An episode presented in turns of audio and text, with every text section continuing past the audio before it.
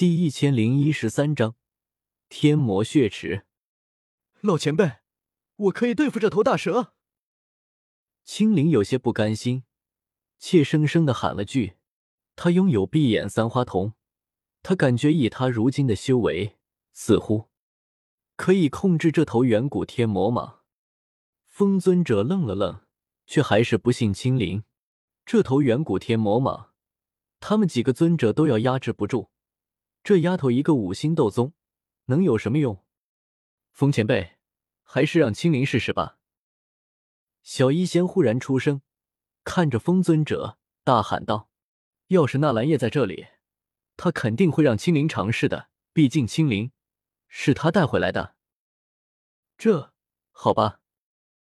风尊者和青灵不熟，可和小医仙却认识很久了，加上他把纳兰叶搬了出来，左右是一试。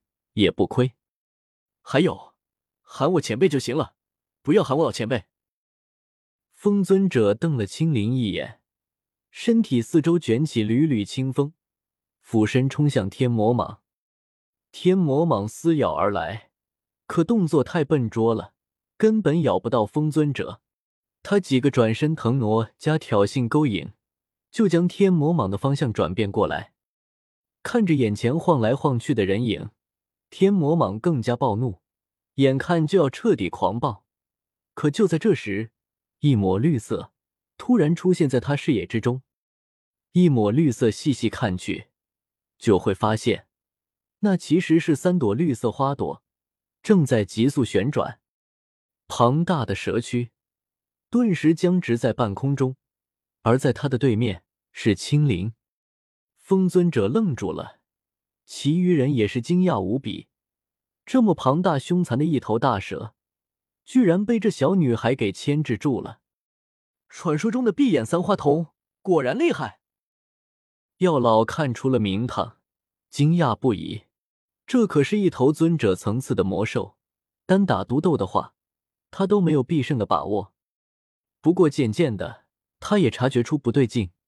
只见青灵额头上冒出大片冷汗。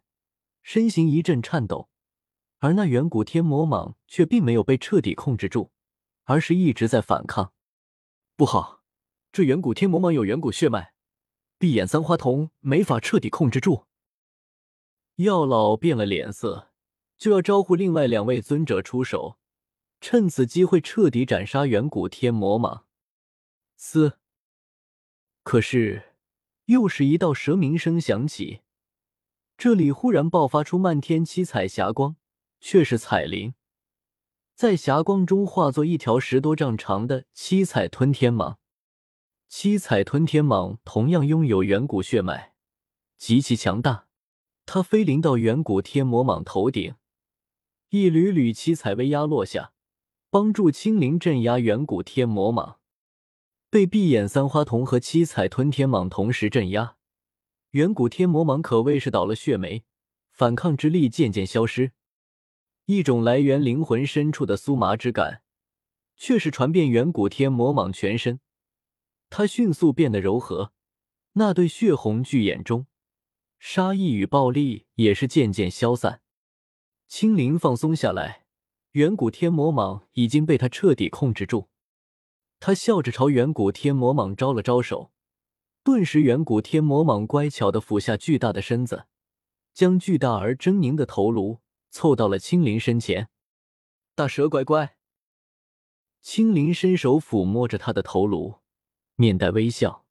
倒是一旁的黑水玄鹰感受到远古天魔蟒身上那恐怖的气息，吓得嘶嘶直叫。众人都被这一幕惊呆了，这才知道，这位突然多出来的、看着呆呆傻傻的副盟主。居然这么厉害！一头尊者层次的凶兽都被收服。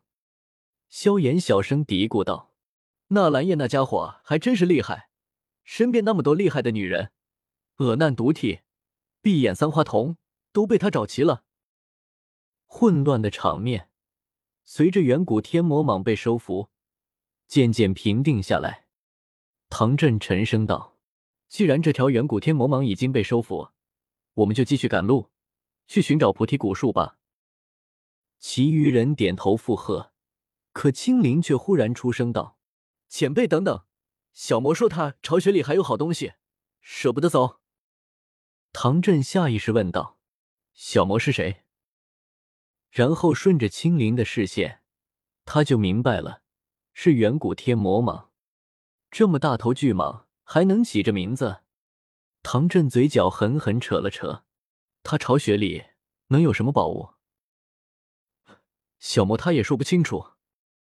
青灵有点尴尬，凶兽的智商都不高，脑子也很混乱，或许这也是他能控制远古天魔蟒的原因之一。不过其他人听到青灵的话，目光也都出现许些的炽热。一头尊者层次的远古天魔蟒，他的巢穴里会有什么宝物？小魔，带路！青灵轻轻一跳，落在远古天魔蟒头颅上。巨大的远古天魔蟒低眉顺眼，姿态温柔，带着青灵就往自家巢穴飞去。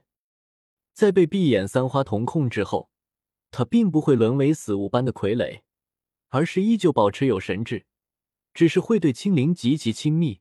当然，他本来也没多少神智。